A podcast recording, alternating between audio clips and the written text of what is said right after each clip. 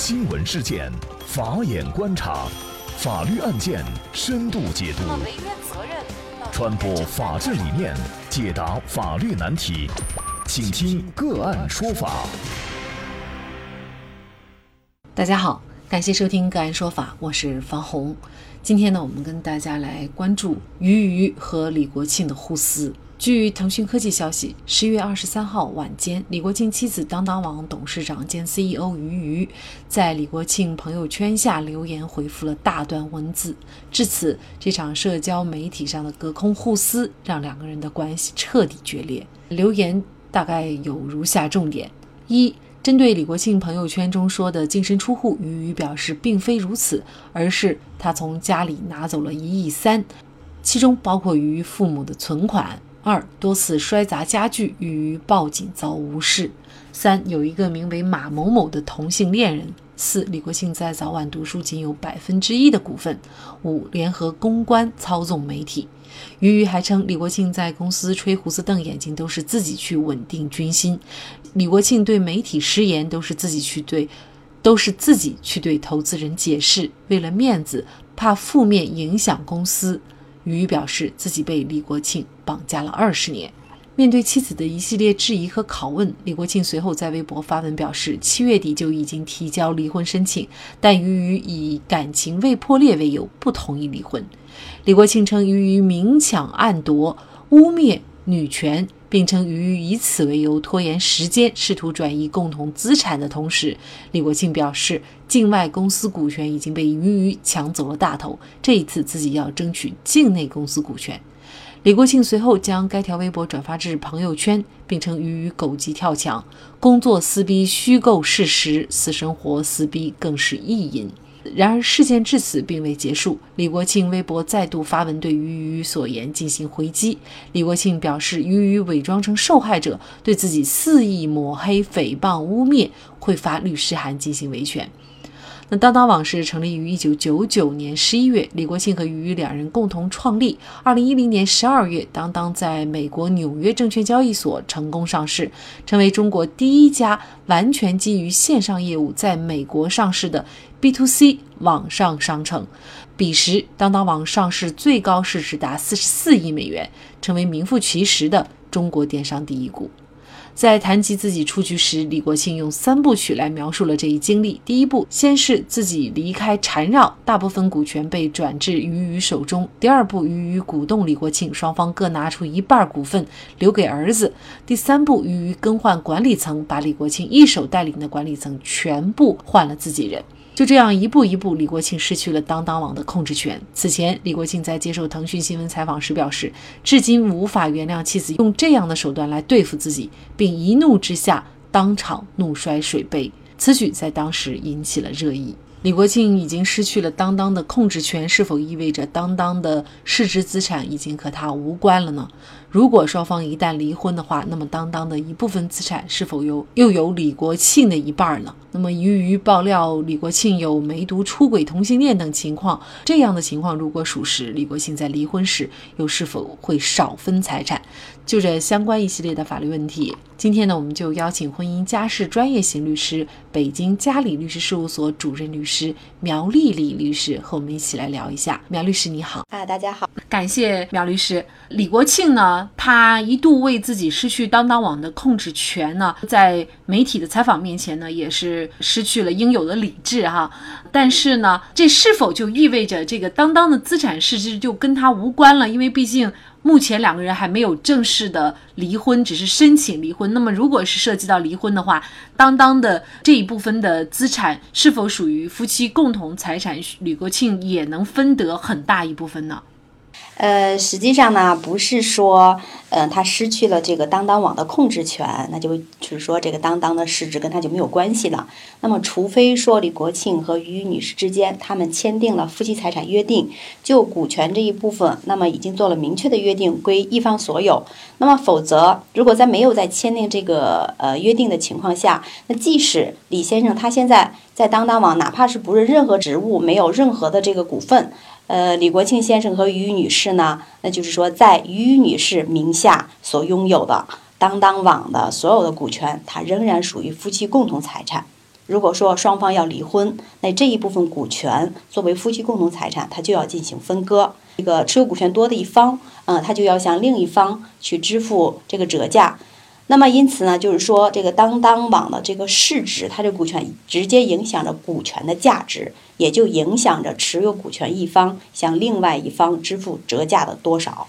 那么通常这个夫妻共同财产就是一人一半儿。那假设说李国庆他不想卖这个股份，他还是想持有当当网的这个股份，如果分给他的话啊，而作为于女士，她也想要。那么在两者争执不下的情况下，这种该怎么办呢？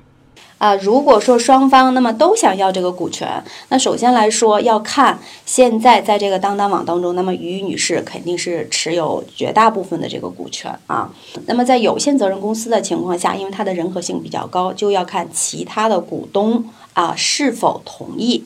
现在公司以外，也就是这个李先生在进入到这个公司当中，其他的股东是享有优先购买权的。那么在同等的条件下，那其他股东可以优先购买这部分股权，也就是说李先生只能拿到折价。应该说，随着鱼鱼的爆料啊，使两个人这个关系啊又被推到了风口浪尖。比如说，鱼鱼他在网上爆料说李国庆有梅毒、出轨，还是同性恋，同时还有家暴。那么所有这些如果是被查证属实的话，李国庆在分割财产的时候是否会受影响？比如说会少分一些呢？那么首先我们经常说的，比如说家暴、吸毒，还有赌博这些恶习，他又屡教不改。还有一种情况就是说，有配偶者与他人同居。那么，如果存在这些情形，调解不能和好，那这首先这几种情况呢，它就属于法定判决离婚的这么几个点了。第一，它影响的是说婚姻会不会被法定的判决解除。那么第二，如果说是因为这些原因导致了双方的婚姻关系最后被法院判决离婚了。那么没有过错的这一方，也就是说，在我们在这个案子当中，就是于女士，那么可以以此呃要求李国庆先生呃少分他的财产。除此之外，还可以要求李国庆先生对他进行损害赔偿。嗯，所以呢，可能他这样的一个爆料哈，也可能是呢是在这个离婚的时候想，比如说自己多分一部分财产，李国庆少分一部分财产，有一定的准备。当然，这一切可能。这个爆料还不能够仅仅作为证据来使用，可能还有一系列的其他的证据来佐证，是吗？对，所有的这些呢，现在只是他的口头一个陈述。那么一切这些情况是否存在，是否已经达到了法律上所规定的过错的这个程度，那么还要通过法庭去根据双方所提交的证据去查证属实之后，才能够进行判决。那于于也爆料说，李国庆离开家的时候是拿走了。一点三亿啊，那么这一点三亿，他说还包括自己父母的呃存款。那么鱼鱼能把这个钱要回来吗？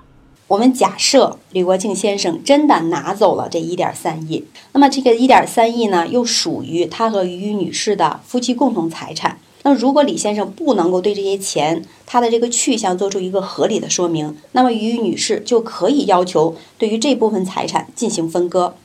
如果说这笔钱呢是在李国庆先生起诉了之后，也就是说是在诉讼期间发生的转移，这个行为呢可能还存在是恶意转移夫妻共同财产的这么一个性质。如果一旦被查证属实，确实属于恶意转移夫妻共同财产，于女士还可以以此为由要求李国庆先生少分，甚至是不分这一笔财产。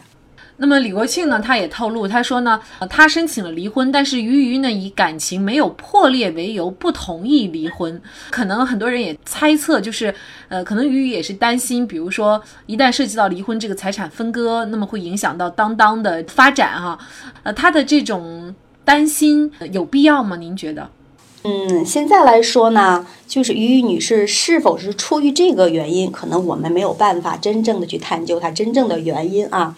但是说，对于离婚来说，一方起诉离婚，那么另一方如果说他认为夫妻之间我确实感情还存在，毕竟认识了这么多年，结婚也这么多年，他就可以主张我不同意离婚。而且现在法院居多情况下也是会给彼此之间再给一次机会去修复之间的感情。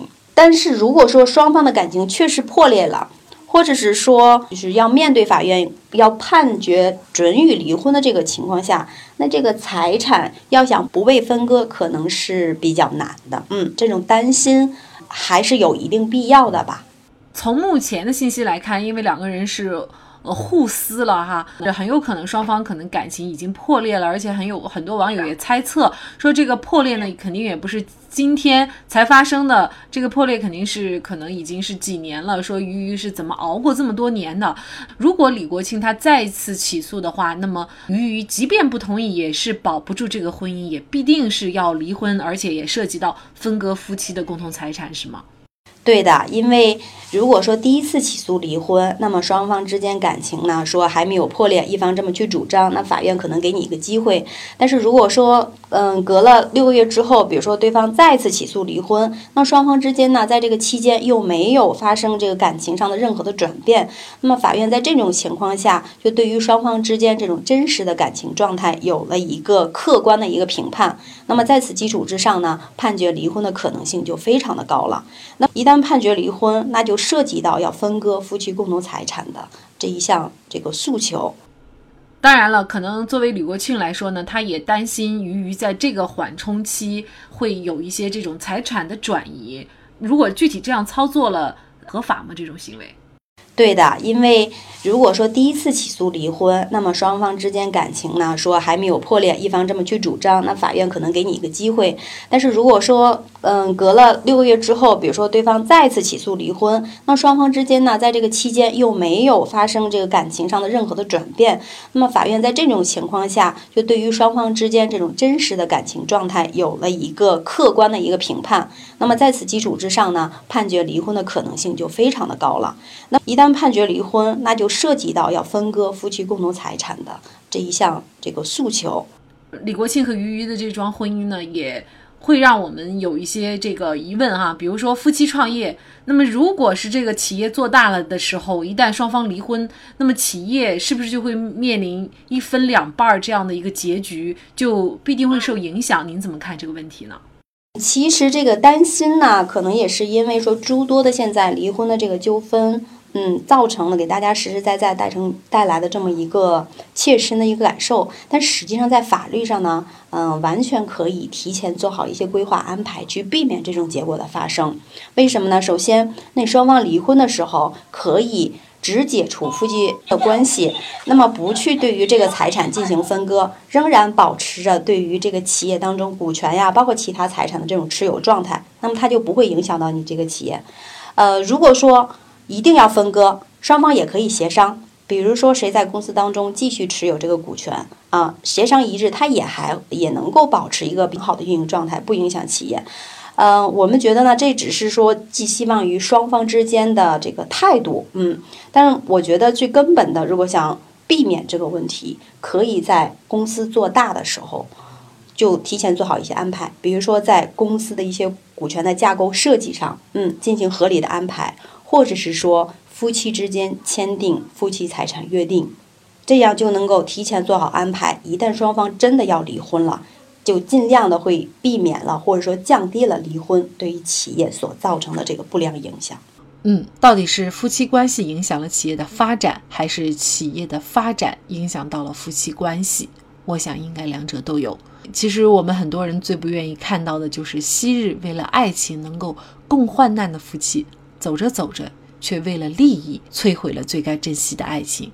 爱情没了，甚至连彼此的尊重也没了。更让人叹息的是，双方只剩下了一地鸡毛。好，在这里再一次感谢北京嘉里律师事务所主任律师苗丽丽。那也欢迎大家通过关注“个案说法”的微信公众号，具体的了解我们本期案件的图文资料以及往期的精彩案例点评。